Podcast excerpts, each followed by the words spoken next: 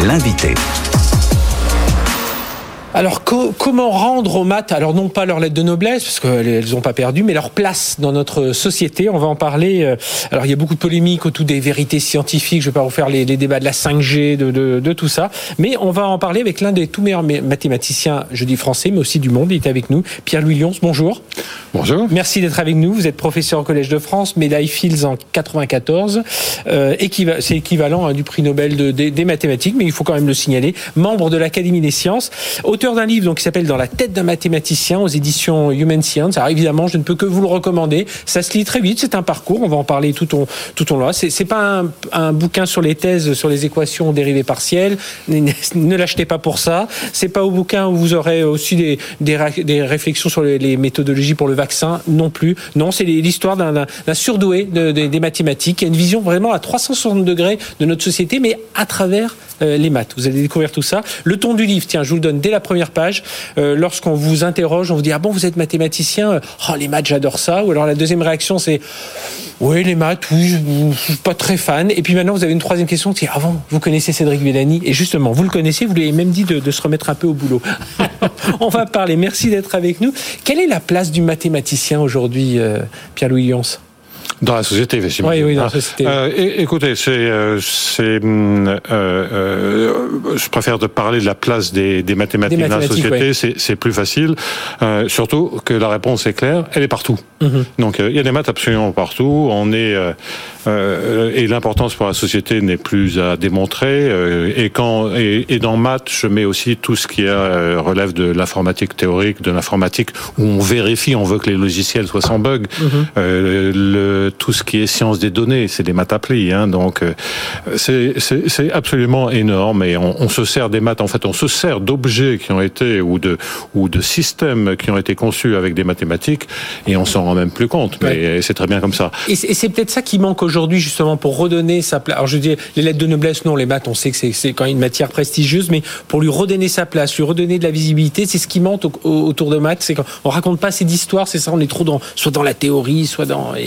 Probablement, c'est-à-dire qu'effectivement, quand on a une vie, je crois qu'une des réactions, euh, dans les réactions que vous citiez et que je mentionne dans le bouquin, euh, on peut rajouter celle-là, mais ça sert à quoi les matins? Mhm. et, et, alors qu'en fait, c'est partout. Et donc, ce, ce, décalage entre ce que les gens, la perception euh, d'un citoyen, euh, même bien éduqué, mhm. et, et, et, et la réalité est tout à fait surprenante. Peut-être une citation pour montrer que c'est pas un phénomène euh, mhm. que, l'importance des maths pour la société n'est pas une chose nouvelle, même si c'est énormément accéléré. C'est une citation de Napoléon. Elle n'est pas si connue que ça. Dans une lettre, il écrit euh, quelque chose comme le développement et le perfectionnement des mathématiques sont intimement liés à la prospérité de l'État. Oui. Ça, c'est Napoléon, c'était il y a plus de deux siècles. Mhm. Et maintenant, ça a explosé. Ouais, et, on, et on le voit, et on le voit aujourd'hui qu'on a besoin des maths, même dans la, la recherche du vaccin, hein, pour parler d'une actualité euh, euh, courante aujourd'hui. Alors, votre livre, il est, alors, votre livre, ce qu'on découvre, serait vraiment le parcours. On dit dans la tête d'un mathématicien, mais plutôt, c'est presque dans les pas d'un mathématicien, parce qu'on on vous suit. Hein, c'est un parcours, c'est des rencontres, des, on voit, on voit vos collaborateurs. Vous en citez beaucoup qui ont compté pour vous. Un hommage aussi assez, assez fort à votre père aussi, qui était mathématicien et, et voilà, qui vous a.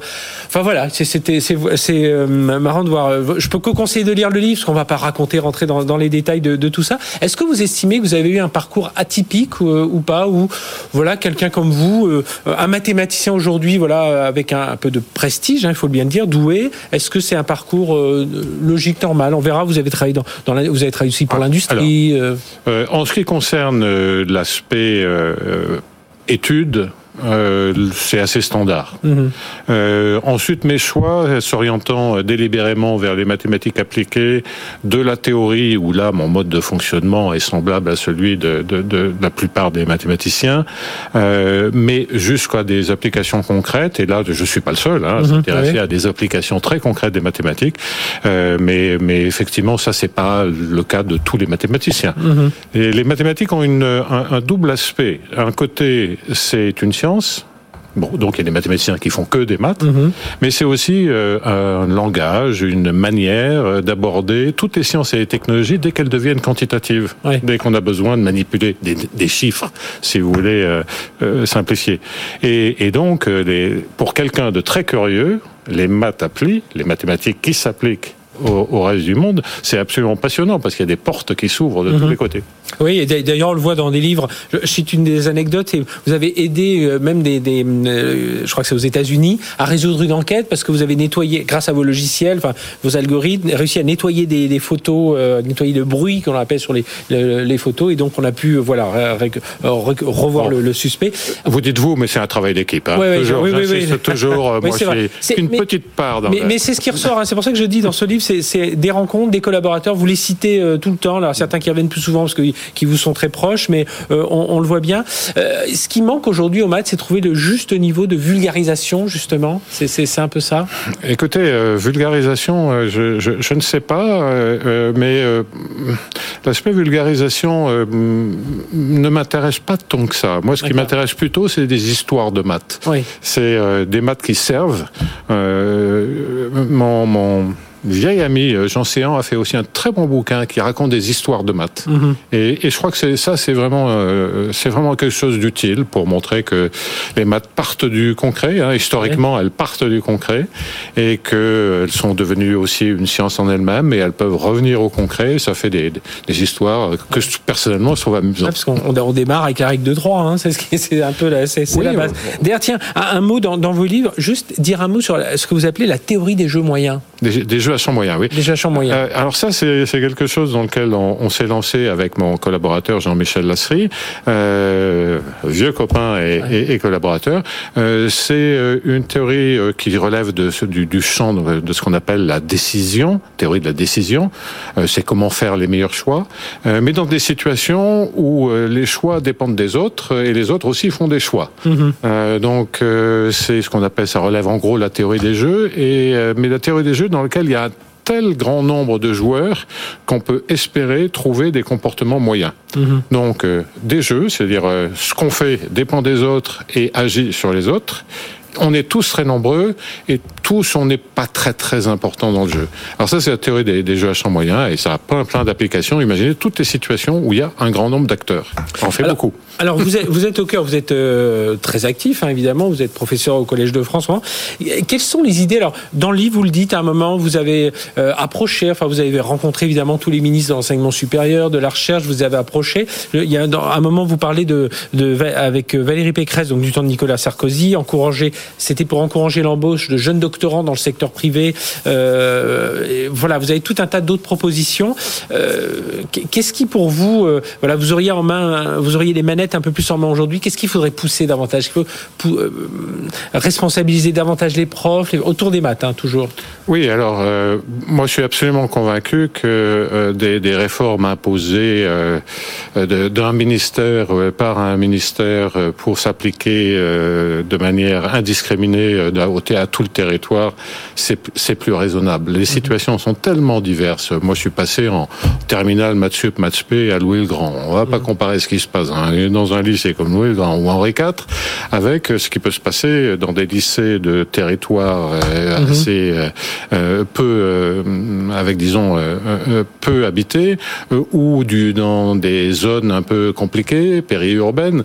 donc, quelle est pour moi la seule solution pour améliorer globalement les chances éducatives d'instruction qu'on donne aux jeunes, c'est de laisser beaucoup plus de flexibilité et d'autonomie aux établissements aux enseignants et euh, qui sont souvent, le plus souvent, euh, pleins de bonne volonté, mais qui euh, subissent un carcan très lourd. On, le disait juste avant de, rentrer dans, en, plateau, c'est pas tout de dire on va faire 8, 9, 10 heures de maths, c'est qu'est-ce qu'on met, qu'est-ce qu'on met dans le ah, contenu. Absolument. Peut-être que 5 heures de maths pour certains ça suffit, peut-être que pour d'autres il en faudrait un peu plus, mais expliquer différemment. Donc il peut y avoir un programme minimal et puis après pas mal de flexibilité donnée autour. Euh, et, et, puis c'est pas en baissant les exigences qu'on restaure de l'inégalité, de l'égalité. C'est tout le contraire, à vrai dire. Euh. Quand on baisse les exigences, la, les inégalités s'accroissent parce que la différence se fait ailleurs. Alors c'est ce qu'on disait tout à l'heure, il faut euh, revoir aussi l'enseignement, mais pousser les élèves aussi. Leur, Est-ce que vous pensez qu'aujourd'hui on a un souci aussi de dire aux gens, bah, il faut faire quand même un peu d'effort. Hein. Vous êtes à l'école, ça c'est vrai. Vous recevez, et euh, oui, bah, il y a un peu de travail derrière. Bah, je vais vous paraître vieux jeu, hein, euh, mais euh, ça commence avec les tables de multiplication. Euh, les tables de multiplication, je suis désolé de le dire, mais quand je vois des jeunes lycéens, voire dans le supérieur, elles sont loin d'être maîtrisées. Alors, il y a la calculette, il y a le téléphone, mais enfin, bon, vous êtes en train de, de, de, faire un achat dans un marché, vous n'allez pas sortir la calculette euh, mhm. pour, pour voir ce que euh, euh, pour, pour effectuer une règle de 3. Donc, euh, ça semble rien, mais c'est juste le premier effort auquel on doit être soumis et ça doit être répété, répété. Bon, ça c'est très vieux jeu. Ensuite, le, deuxième point, c'est que les, on peut pas tout demander aux profs. Donc, en maths, mais c'est certainement vrai pour mhm. d'autres disciplines. Et c'est pour ça que je recommande très euh, fortement euh, que localement, à nouveau, ça peut pas être décidé au niveau national, on, on, se serve de tuteurs jeunes. Mhm. L'aide Surtout qu'il y a plein de jeunes qui ont du mal à trouver du boulot. Déjà, oui, Alors, dans les écoles, ça commence à se passer. Les grandes écoles, ça commence à se faire. Je crois que c'est Alix où il y a déjà une initiative. Alix, il y a une association, mais presque toutes les grandes écoles le font, et c'est très bien. Mais de systématiser cela, notamment dans les universités. Hein, il y a des jeunes mhm. étudiants qui ont du mal à, vivre, mais on pourrait leur faire un petit contrat de tutorat. Mais euh, je vais même plus loin des élèves de lycée pour donner un coup de main en primaire. Mhm. Euh, et, et, ça pourrait être valorisé dans leur cursus. Moi, personnellement, euh, si je dois discuter avec un jeune qui me dit bah, j'ai consacré une partie de mon temps à du tutorat, c'est un point très positif.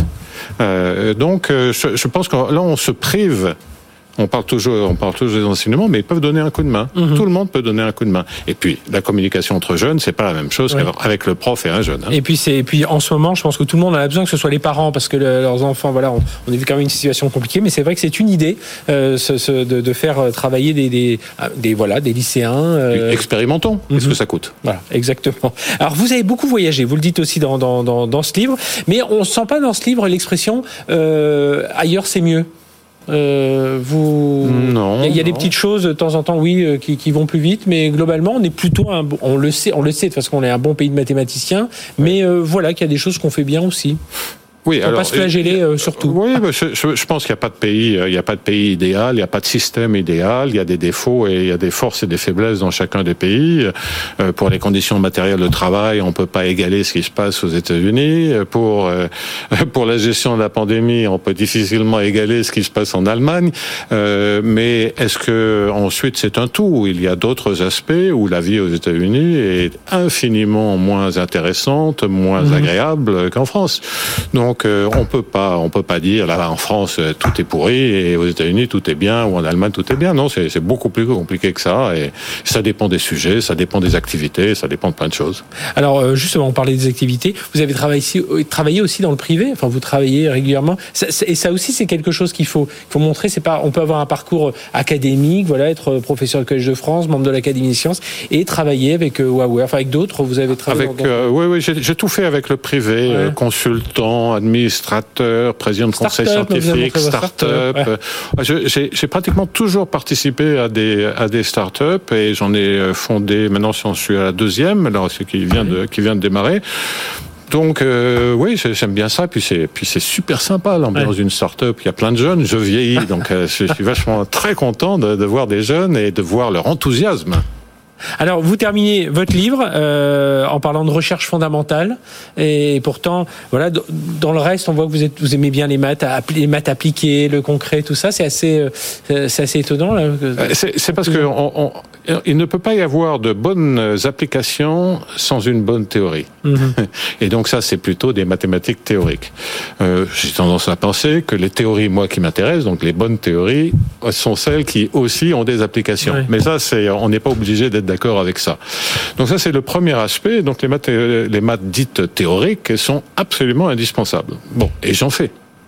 Euh, de plus, euh, même quand on a l'impression qu'on a des sujets euh, très théoriques qui serviront jamais à rien, ben, il y a souvent des très grosses surprises et ça se révèle très important. La, la, cryptographie, la, sécurité est un excellent exemple d'une branche des mathématiques qu'on pensait très éloignée des applications. Mmh. Bah, les images, vous en parliez tout à l'heure, le nettoyage Donc on a ces surprises. Ouais. eh bien, merci beaucoup d'avoir été avec nous, Pierre-Louis Lyon. Je rappelle dans le livre, hein, dans la tête d'un mathématicien. Euh, je rappelle, vous avez été lauréat de la médaille Fields.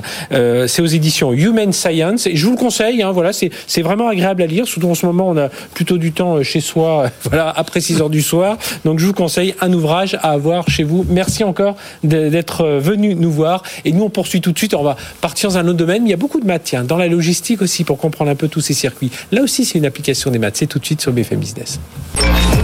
BFM Business. 01 Business. Le débat. Notre débat aujourd'hui autour de la livraison éco-responsable. Vous savez, c'est dans le cadre de notre partenariat avec le Grand Prix des favoris e-commerce euh, La Févade euh, qui a eu lieu cette semaine euh, avec pas mal de lauréats et avec nous Martine Varieras. Bonjour. Bonjour. Merci d'être avec nous. Vous êtes directrice marketing de Colissimo, donc du groupe La Poste. évidemment, alors si on parle de livraison éco-responsable, on est, en, plein dans, on est en plein dans le sujet. Et puis Franck Rosenthal, bonjour Franck. Bonjour à tous. Qui vient régulièrement nous voir, expert en marketing du commerce. Il connaît bien tous ces, tous ces sujets. Alors évidemment, je ne vais pas refaire l'article. Hein. le e-commerce a explosé, c'est plus 35%, et donc ça veut dire beaucoup plus de livraison. Mais quand on parle de livraison éco-responsable, ça veut dire quoi, Martine Varieras? Alors ça veut dire plein de choses, la livraison éco-responsable. ça veut dire déjà quand on est un acteur euh, éco-responsable, comme on l'est, hein, c'est pas quelque chose de, de nouveau pour nous puisqu'on est engagé dans cette dans cette démarche depuis fort longtemps. D'ailleurs, toutes nos livraisons sont neutres en carbone depuis 2012, mhm. euh, mais ça veut dire beaucoup de choses. La première chose déjà, ça veut dire qu'il faut connaître son impact environnemental. Donc il faut avoir une mesure et une mesure fine euh, de, de, de notre empreinte. Ensuite, il faut se fixer des objectifs et des objectifs qui sont ambitieux. Donc euh, nous, nous sommes compatibles. Notre trajectoire CO2, elle est compatible avec les accords de Paris. Donc ça, c'est un élément important. Et il faut avoir aussi des, des résultats. Donc, euh, on a baissé de 10% l'émission de, de, carbone au colis entre 2013 et 2019, et on a la volonté de livrer Paris totalement décarboné dès 2024. Donc, on a d'une mesure, des objectifs et des résultats. Ah, et, on va, parler des actions concrètes dans un instant. Et on va parler des actions concrètes. Euh, Franck euh, Rosenthal, ça veut dire dans une livraison éco-responsable, c'est toute la chaîne. Hein. Ça veut c'est à la fois la livraison, mais c'est euh, bah, quelque part quand le consommateur se met déjà en quête d'acheter son produit, il y a un peu, il faut qu'il mette un peu d'éco-responsabilité là-dedans. Et puis après, si on remonte la chaîne, c'est la conception du produit, l'empaquetage, enfin toute cette partie-là. Ah, ouais, c'est vraiment toute la chaîne. C'est-à-dire que ça part de l'emballage du produit jusqu'à l'emballage du colis aussi, mhm. pour qu'il n'y ait pas de vide dans le colis. Ça, c'est un point qui est extrêmement important. Évidemment, ça permet de transporter plus de colis, puis ça permet aussi d'avoir une meilleure perception par le consommateur quand il reçoit. Mhm. C'est pas un livre, par exemple, dans un dans un colis comme ça, il y a des choses. Ça, c'est quelque chose qui a changé hein, dans la mentalité des consommateurs. Ils sont beaucoup plus conscients quand ils voient un grand carton arriver pour un tout petit truc. Euh, oui. Livre. Oui, oui. Ils sont contents. Ils sont conscients qu'il y a du gaspillage. En mhm. fait. Voilà. Euh, et d'ailleurs, on en reparlera après. Ils sont demandeurs aujourd'hui d'avoir des livraisons éco-responsables. Je parle des consommateurs. Donc ça, c'est un point qui est aussi extrêmement important. Et évidemment, euh, il y a euh, en amont en fait euh, le produit lui-même, l'emballage du produit, le colisage et puis toute la livraison. Qui doit être éco-responsable aussi en fait. Et c'est vrai que c'est un enjeu qui est de plus en plus sensible, ne serait-ce que parce que vous avez des consommateurs aujourd'hui qui vont acheter. Alors je vais prendre par exemple le, secteur du gros électroménager, mhm. qui vont acheter des biens euh, qui sont euh, éco-responsables, durables, enfin, etc. Et ils peuvent pas justement recevoir, être livrés par un distributeur ou par euh, ou par un transporteur avec une livraison qui serait pas éco-responsable. Donc ils sont mhm. beaucoup plus sensibilisés à ça, quoi, en fait. Alors les actions très concrètes de, de Colissimo, Martine Varieras, donc autour de cette livraison, donc les actions de réduction d'émissions de CO2, véhicules électriques. On a parlé de la partie paquet. Alors dites-nous très concrètement deux trois programmes sur lesquels vous êtes en ce moment. Alors il y a plusieurs plusieurs choses. D'abord il faut éco-concevoir donc ça veut dire tous les investissements que l'on fait maintenant, on les fait avec cette logique éco-responsable. Nos nouvelles plateformes sont labellisées HQE et euh, quand on travaille sur des nouvelles solutions informatiques, elles répondent aussi à des critères d'éco-conception. Donc ça c'est la partie amont. Après effectivement, il faut réduire l'empreinte carbone. Donc le premier le, premier gros chantier, c'est mhm. sur toute la partie transport parce que c'est là qu'il y a le plus d'émissions de, de, CO2, ce qui est assez assez naturel. Et donc là il y a plusieurs leviers. D'abord en travaillant avec des nouveaux outils, ce qu'on appelle des caisses mobiles. Les caisses mobiles en fait ça permet sur une même traction d'augmenter l'emport, l'emport, puisqu'on met plus de colis, puisqu'on mhm. met une caisse mobile derrière derrière l'attraction. Donc ça permet et de multiplier euh, l'emport et aussi de mutualiser des liaisons. Et de ce fait, ça, ça permet de diviser par deux, euh, en fait, de, enfin, de multiplier par deux la capacité d'emport et donc de ce fait de diviser par deux l'empreinte carbone qui est liée à ce maillon de la chaîne. Donc ça c'est un exemple mhm. extrêmement concret. Toujours dans la partie transport, nous optimisons aussi nos process de rangement des camions. Le fait de travailler un peu différemment et d'optimiser le rangement, ça nous permet de gagner 30% d'emport et donc de diminuer d'autant euh, l'empreinte carbone qui est liée à ça. C'est là où je fais le lien avec notre invité euh, précédent en parlant de maths. Hein, c'est ça, c'est de l'algorithme. Il faut trouver les bons. Euh, enfin voilà, c'est c'est pas forcément de la technologie pointue, nouvelle technologie, mais voilà, c'est c'est de, de, de l'intelligence parce que vous en mettez beaucoup d'intelligence artificielle maintenant dans, dans ce domaine. Oui, oui, il y a de l'intelligence artificielle, bien sûr, dans tous les domaines, sur sur nos plateformes. Hein. les nouvelles plateformes, elles sont vraiment, d'un point de vue technologique, euh, euh, assez époustouflante et c'est vraiment c'est vraiment remarquable quand on quand on va visiter une plateforme c'est c'est très très impressionnant. Donc ça permet et d'être plus efficace et d'améliorer aussi les conditions de travail des opérateurs. Donc ça c'est mhm. aussi un, élément important. Ça permet aussi d'optimiser la gestion de la cour des quais et, euh, et d'optimiser les flux et de et de faire en sorte que les camions attendent moins et que ça, ça soit mhm. mieux pour tout le monde. Et euh, l'intelligence artificielle elle est aussi au service de la relation client et de et de nos services clients. Donc ça c'est aussi un élément important parce qu'il y a aussi le retour qu'il faut gérer souvent. Enfin, il y a le retours, et ça c'est aussi un élément sur lequel on travaille pour limiter euh, les retours euh, à vide et donc chercher des synergies pour que les, les camions ne roulent pas vite sur les, sur les, sur les routes. Donc il y, a, mhm. y, a, plein d'exemples comme ça. Et l'intelligence artificielle, oui, elle est au service de ça euh, aussi, bien sûr. et elle est aussi au service, pardon, sur le dernier kilomètre, sur l'optimisation des tournées pour trouver le meilleur, le meilleur chemin et réduire le nombre de kilomètres par rapport au, au colis livré. Franck comment on fait pour engager tous les acteurs de la chaîne? Donc là, on a Colissimo, mais on, on, le disait à l'instant, fabricants d'emballage, les les, préparateurs de commandes, les spécialistes du vrac. La livraison, on voit que là, c'est bien pris en compte. Mais voilà, comment on fait? Parce que si, euh, bah c'est ça, s'il n'y a que le dernier kilomètre qui est, euh, euh, empreinte CO2 nulle. Alors, je, je, crois que, euh, en fait, c'est une préoccupation maintenant qui est globale et qui est partagée. C'est-à-dire que, euh, aussi bien par un distributeur que euh, par des plateformes qui vont avoir des entrepôts, euh, distributeurs qui vont aussi fonctionner à partir de leurs magasins. Si je prends l'exemple aux États-Unis de Walmart, ils fonctionnent à partir des magasins essentiellement pour mhm. comme plateforme de livraison. Ils ont 5000 magasins. et si on prend Amazon, globalement, ils ont un peu plus de 400 entrepôts et ils fonctionnent à partir des entrepôts. Donc, il y a un fonctionnement qui est différent, mais c'est vrai qu'ils l'imaginent très en amont et que euh, l'ensemble euh, de la chaîne se met au service euh, des impacts environnementaux. Et évidemment, ça ne concerne pas que la livraison sur le dernier kilomètre. Quoi, en fait. Mhm. Donc, euh, euh, c'est l'optimisation, euh, c'est l'optimisation de la préparation des commandes. On a vu, on a vu pas mal d'acteurs arriver ah sur euh, ce sujet-là. Hein. Il y a Picnic aux Pays-Bas, il y a Ocado, l'anglais en fait, qui avec ses matrices, ses robots qui circulent. Voilà. Et ça répond. Alors là, ça répond à un enjeu qui est qui est pas directement environnemental, mais qui est, qui est de préparer le maximum de commandes mhm. avec une exactitude sur les commandes. Alors ça, c'est un point qui est très important parce que si vous avez euh, une livraison euh, qui se fait de la façon la plus écologique possible et éco-responsable, mais qui est pas la bonne. c'est pas exactement ce que vous avez commandé. Euh, ça pose un problème parce que vous êtes obligé de faire un retour et vous êtes obligé de faire un complément. Quoi, en fait, donc euh, en gros, vous avez trois fois le trois mhm. fois la livraison, trois fois l'impact de la livraison au lieu d'une seule fois. Quoi, en fait. Donc l'exactitude de la commande est un vrai sujet aussi. Quoi, en fait.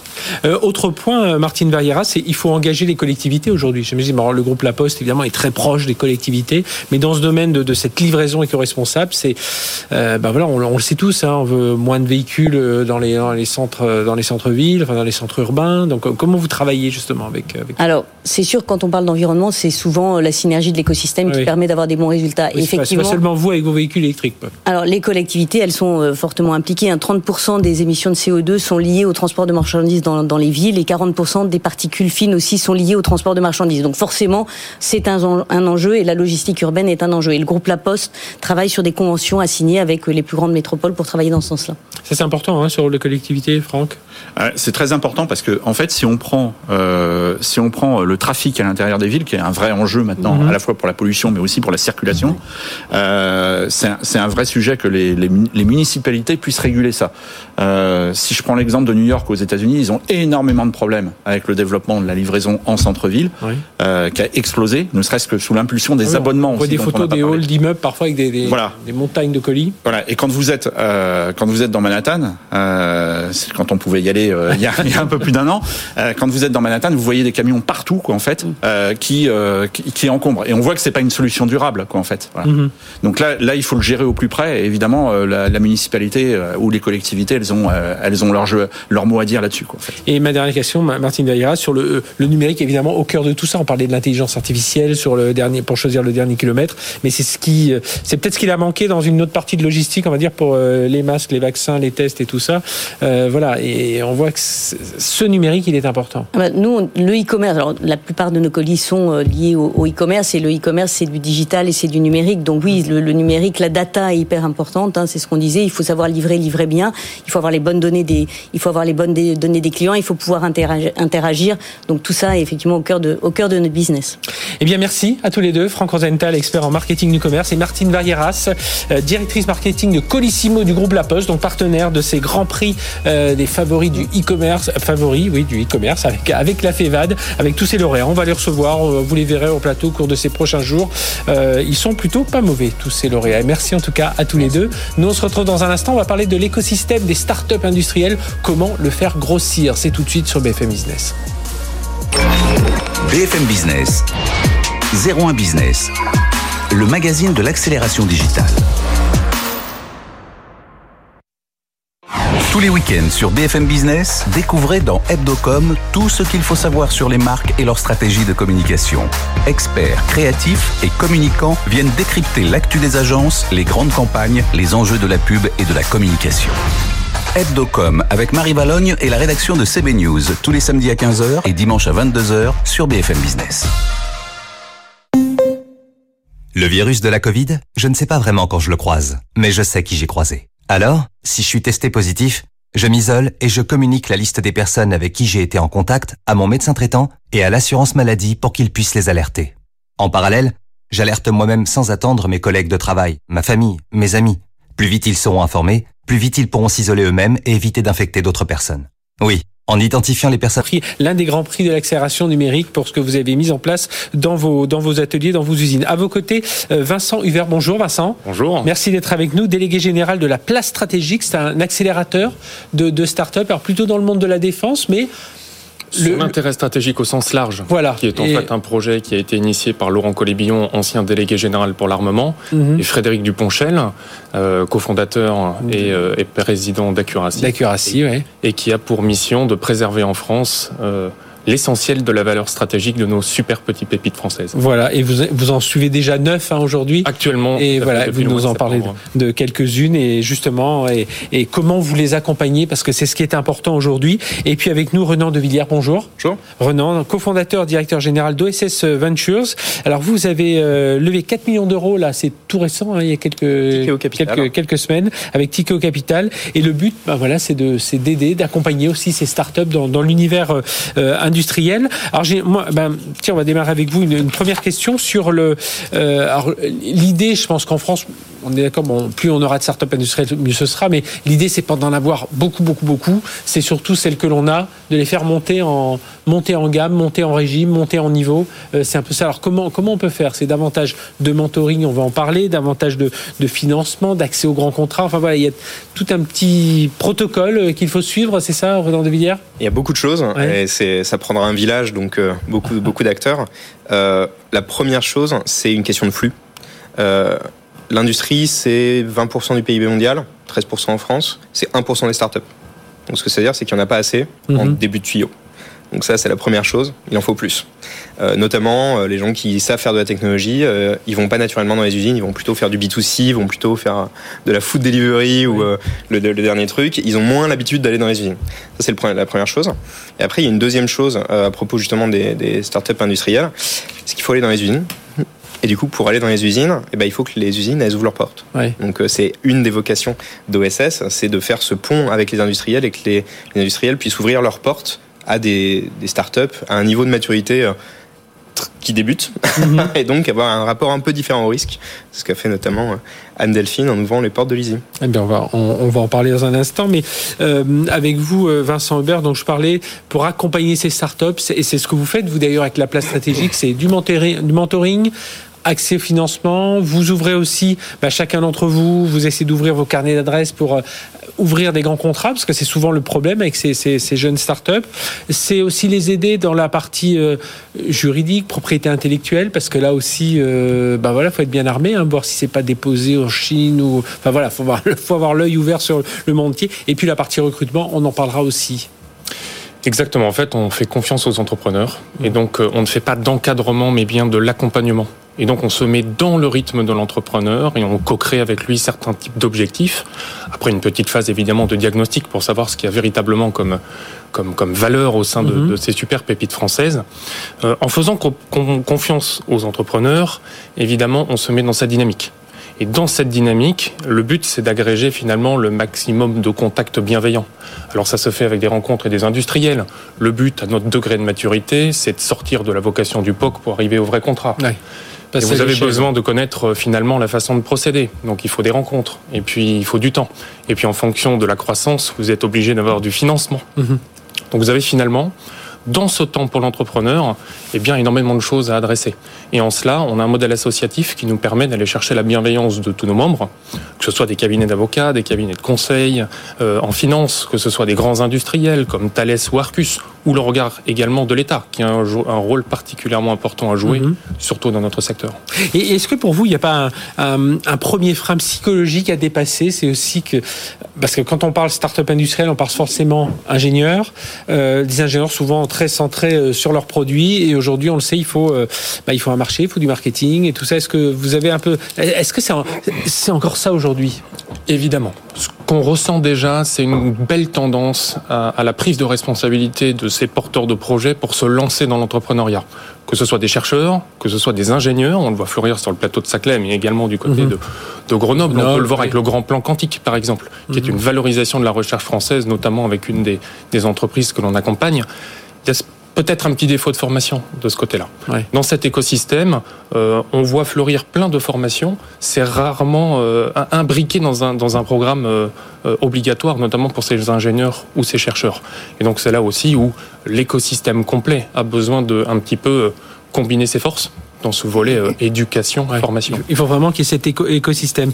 Euh, Anne-Delphine Beaulieu, justement, comment vous, vous pensez qu'on peut arriver euh, justement à, un, meilleur niveau de maturité, à, devenir, bah, passer de la, de la start-up à la scale-up, à la PME, à l'ETI eh bien, on le fait effectivement en travaillant avec euh, des jeunes start-upers. On doit leur faire confiance, on doit se mettre dans leur mode, euh, dans leur état d'esprit. Donc, je rejoins exactement ce qui a été dit.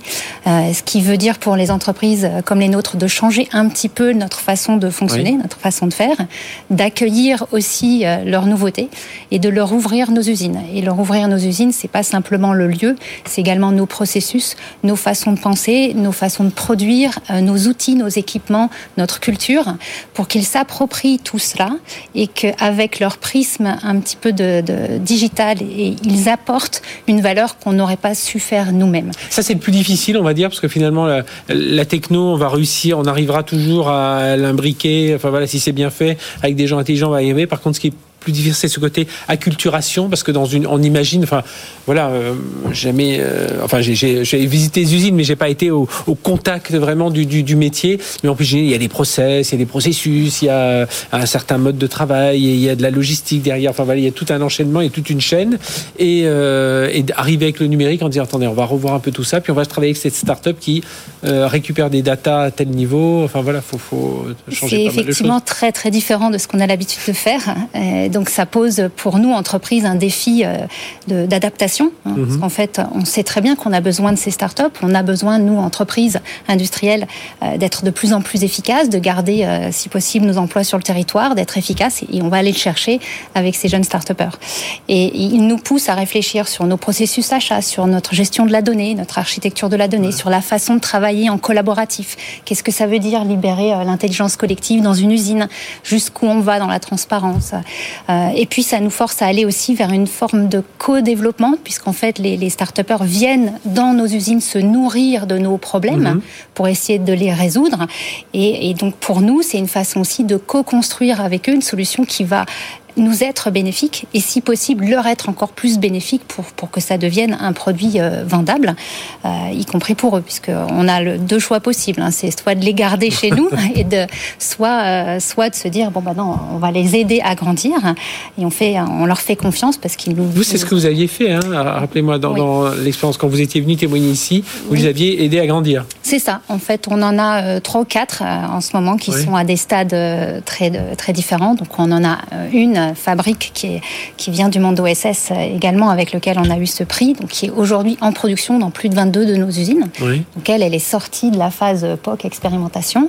On en a quelques-unes, on est encore sur deux, trois usines, certaines en production, certaines en fin de POC, et on en a quelques-unes qui sont vraiment dans la phase on est encore au stade de l'idée, on, se cherche, on construit euh, ensemble.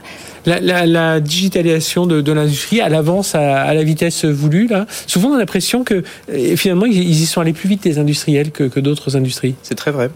Euh, c'est très vrai. Et Je parle même pas de la logistique dans le monde de la santé en ce moment. L'industrie, c'est un monde qui a l'habitude de changer. Mhm. il y a 30 ans, il y a eu la révolution du lean qui est arrivée, où Toyota avait un modèle d'organisation absolument différent de, toutes les, de tous les autres. Et en fait, c'était mieux. Et du coup, ils ont été obligés de s'y mettre en 3-4 ans. Ils ont développé un muscle de changement. Et ce muscle de changement, ils sont, euh, ils sont capables de l'utiliser pour la digitalisation. Euh, pour revenir sur ce que disait euh, Anne Delphine, la digitalisation dans les usines, c'est un sport de contact. Donc, ce que ça veut dire, c'est que le premier risque pour une start-up, c'est de se tromper de marché, de ne pas avoir de mhm. marché. Pour avoir un marché, il faut aller dans les usines. Et du coup, ce que ça veut dire, c'est aller dans les territoires, aller faire du digital avec des gens qui n'ont pas l'habitude de faire du digital, aller faire du digital avec des gens qui ne, qui ne ressemblent pas. on n'est pas entre mhm. euh, jeunes surdiplômés de Station F. Euh, on est dans les territoires, on prend des trains à 6 heures du mat et on y va. Et en fait, cette capacité des deux mondes et du monde industriel à changer, à se dire ah, vers où il faut aller, comment on fait, et des start de sortir de Station F euh, et de sortir en termes de customers de gens qui leur ressemblent, bah, c'est là qu'on crée, c'est là qu'on crée de la valeur. Et le, le, premier défi pour vraiment que les startups industrielles prennent, c'est pas la tech, hein, c'est le changement. Mhm. Le changement. Puis c'est et puis c'est peut-être le. On parlait de, de proof of concept, c'est de, de, passer rapidement à l'échelle, j'imagine. Et ça, pour ça, la data, elle est, elle est, elle est importante aujourd'hui. Très importante et aussi quelque chose qui est. Euh, on a beaucoup d'ingénieurs dans ces startups. Les ingénieurs, ils adorent faire le rêve d'ingénieur. Sauf que quand on pense à un produit, idéalement, il faut penser le produit déjà en ayant en tête le scaling. Ça veut dire mhm. quoi Très simplement, ça veut dire dans une usine, comment est-ce que je fais pour que l'ensemble de ma valeur soit mise en place? En 48 heures, 72 heures maximum pas en un plan d'implémentation de 9 mois, parce que pour mhm. aller dans 22 usines, si c'est 9 mois par usine, on, va juste pas y arriver. et, en fait, balancer ce rêve de l'ingénieur avec la réalité du produit, la réalité de ce que ça veut dire un scaling, c'est quelque chose aussi qui n'est possible que si les industriels sont tout au début dans la conception. Parce que ça veut dire, oui, ce serait super de faire tout ça. Sauf que si on fait tout ça, le scaling derrière, c'est 8 ans. Comment on mhm. fait?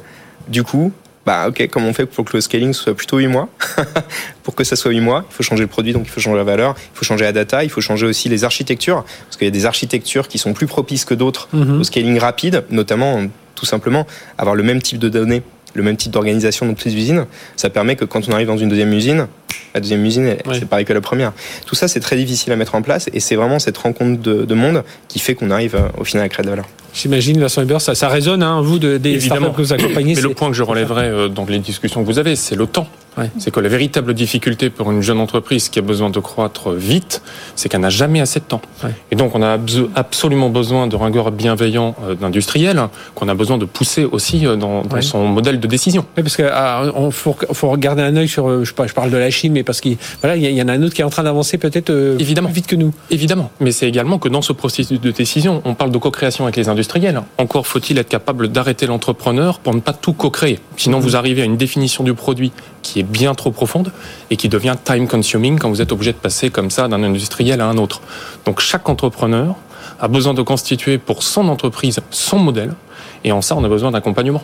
Euh, Aujourd'hui, euh, avec la place stratégique, là, Vincent Hubert, vous pensez qu'on est, on est davantage prêt à prendre plus de risques Et je poserai cette question aussi à Renan de Villiers, au, président des, startups industrielles, qu'à une époque où, voilà, il fallait, euh, bah, il fallait oser quoi pour suivre une startup industrielle française, en France, hein, j'entends. Hein. Je vais vous faire une réponse en deux temps. La première, c'est oui. Évidemment, on, on, voit fleurir beaucoup de beaucoup d'entreprises sur ce volet-là. On voit plein d'entreprises arriver avec du hardware extrêmement performant. On voit une concomitance et l'arrivée du volet digital aussi. Non, Il ne mhm. faudra pas louper le, le volet de l'industrie 4.0. Pour autant, euh, on a encore des gens qui sont euh, qui sont un peu réfractaires au changement.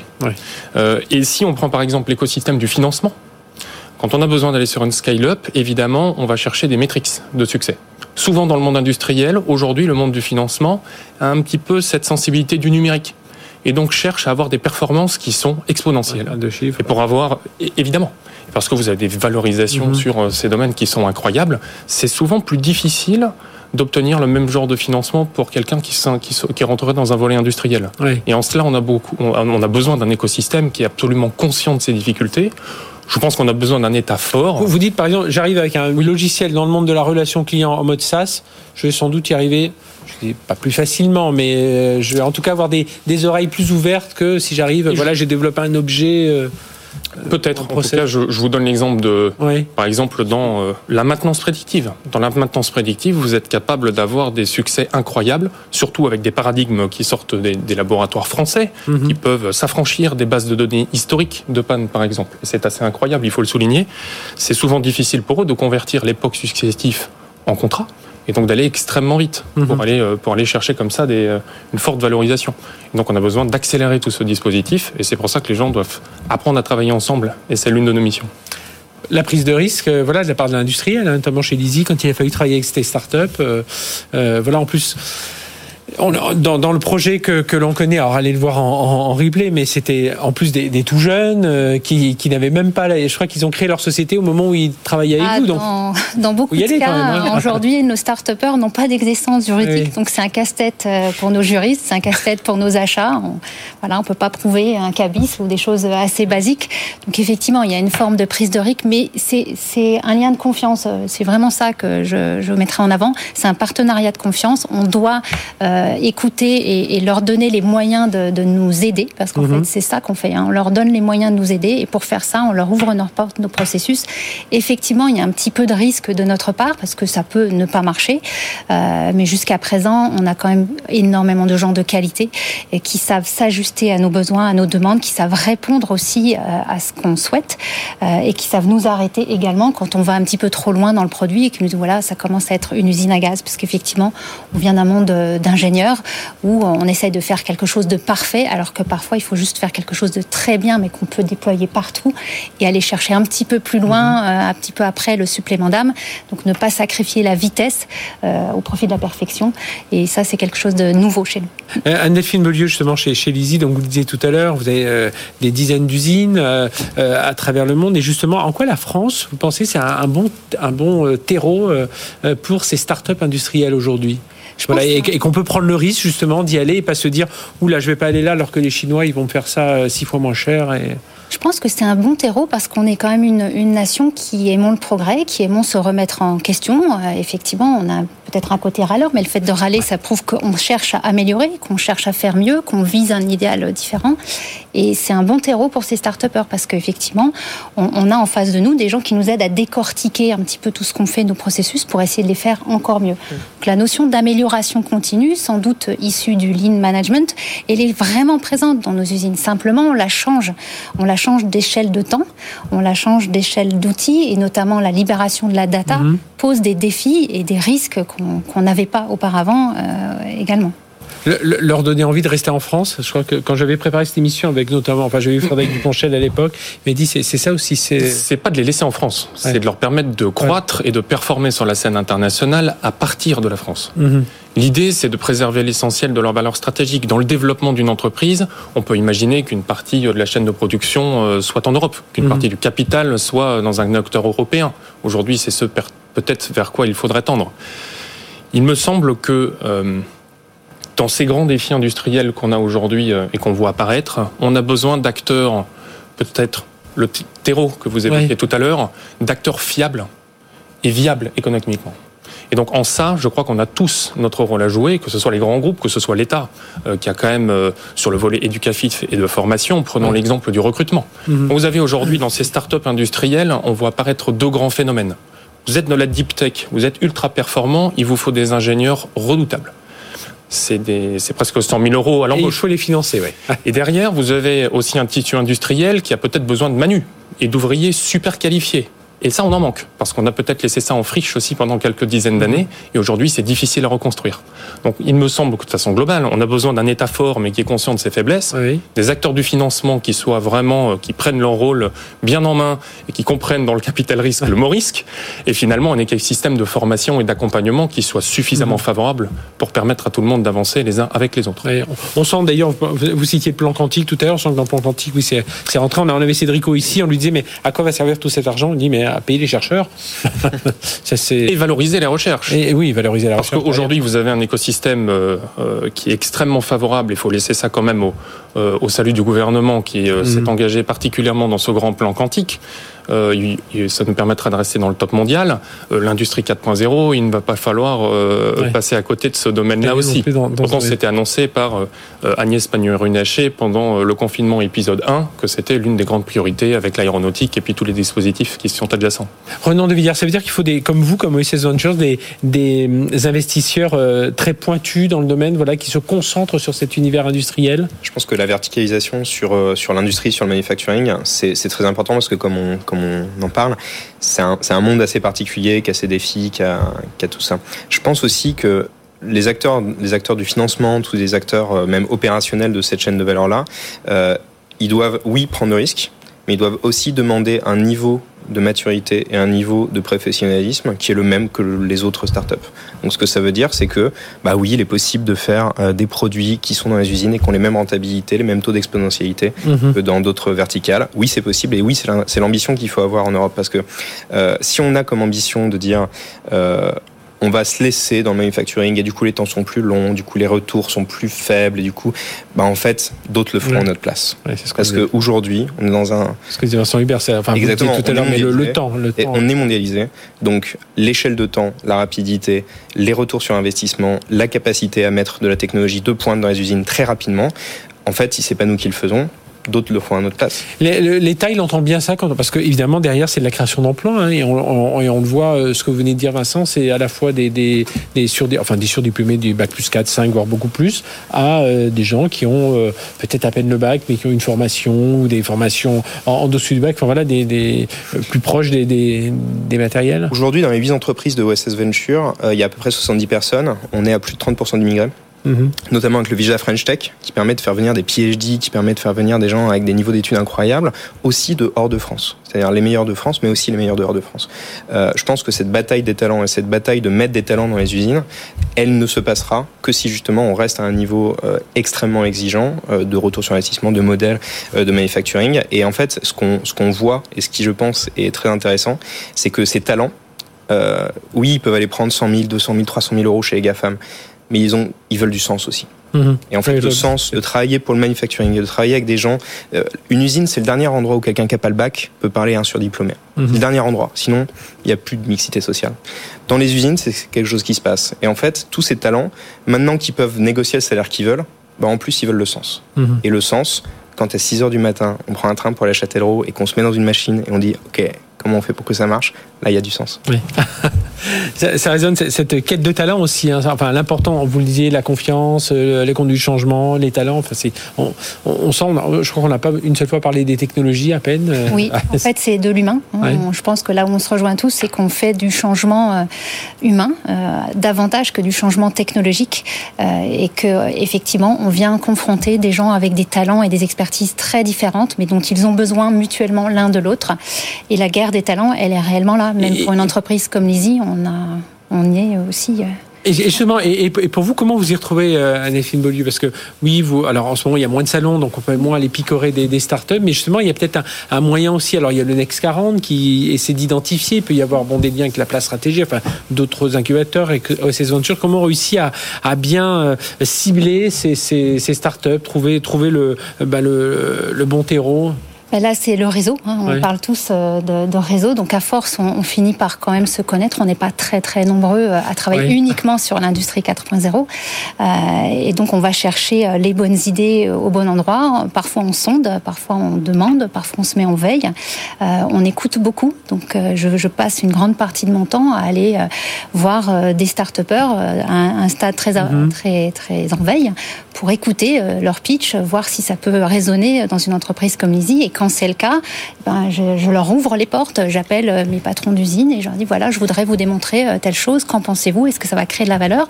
Et quand ça se confirme, on passe à l'expérimentation, etc. Sur ce point, on a l'exemple des dans la défense. L'une des possibilités de démarrer une aventure, c'est aussi d'intégrer des grands contrats mhm. et des grands projets. Euh, en cela, nos champions, euh, comme par exemple Thales, sont en lien direct avec plus de 3000 startups.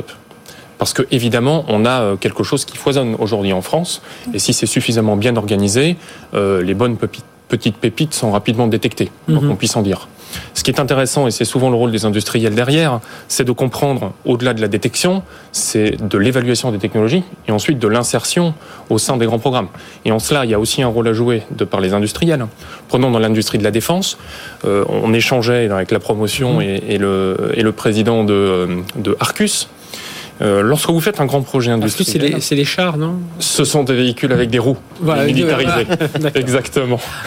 euh, euh, c'est du temps long. On en a parlé tout à l'heure, mais à un moment, vous êtes quand même obligé, très techniquement, de figer la copie technologique. Difficile d'intégrer ça en cours de cycle. Donc vous avez aussi un rôle aujourd'hui des industriels qui est de concevoir une nouvelle façon de coopérer avec les startups. De pas partir sur 30 ans. Euh. Exactement. Ou alors de créer des architectures ou des systèmes de systèmes vous permettant d'intégrer en cours de cycle mhm. cette innovation. Et là, on a aussi un défi structurel en France, et c'est pour ça que je pense que notre défi est à l'extérieur de notre territoire national, et on a tout intérêt à créer une équipe de France. Eh bien, ce sera le mot de la fin. Merci à tous les trois de nous avoir euh, voilà éclairés. Hein. Euh, et puis on parlera des, des, meilleurs liens aussi entre les universités, les startups, les centres de charge. Ça c'est quand même en train de de, euh, de bien se, se, prendre. Et puis c'est Paul, hein, vous parliez Grenoble, euh, Saclay. Moi j'aime bien citer aussi Lannion, enfin la région Bretagne avec le Pôle Télécom qui est en train de voilà qui est en train de et puis il y en a plein d'autres, hein, multimédia, Montpellier. Enfin voilà, tout ça est en train de bouger. Merci tous les trois. Renan de Villiers, donc cofondateur, directeur général d'OSS Venture, donc il vient de lever 4 millions d'euros pour, bah voilà, si vous êtes une start-up industrielle, bah rapprochez-vous de SS Venture, vous trouverez peut-être votre bonheur. Vous retrouverez d'ailleurs peut-être aussi à tester vos produits, à les développer à l'échelle avec chez Lizzy, cet industriel représenté aujourd'hui par Anne-Delphine Beaulieu. Merci d'avoir été avec nous. Et Vincent Hubert, délégué général de la place stratégique.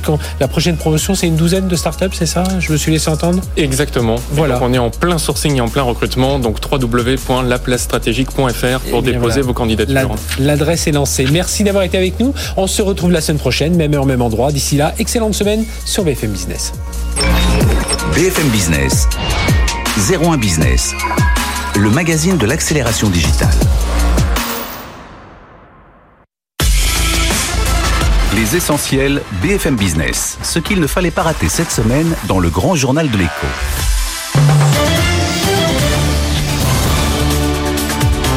BFM Business, le grand journal de l'écho. Edwige Chevrillon. Notre invité, c'est Yves Perrier, directeur général d'Amoudi. Il a publié, et euh, vous avez publié vos résultats 2020 aujourd'hui. Bonsoir Yves Perrier. Euh, beaucoup, euh, beaucoup de questions à vous poser. Amundi, on va quand même le rappeler, au cas où, ça fait toujours du bien, surtout pour vous qui avez créé ça. Premier gestionnaire en Europe, européen, avec euh, près de 1800 milliards, 1700, un peu plus de 1700, milliards euh, en actifs, d'actifs. Euh, qu'est-ce qui vous a frappé, vous, en 2020, à part la crise sanitaire, sur les marchés? Écoutez, il y, a, eu deux phases sur les marchés. Une première phase qui est au printemps, c'est la correction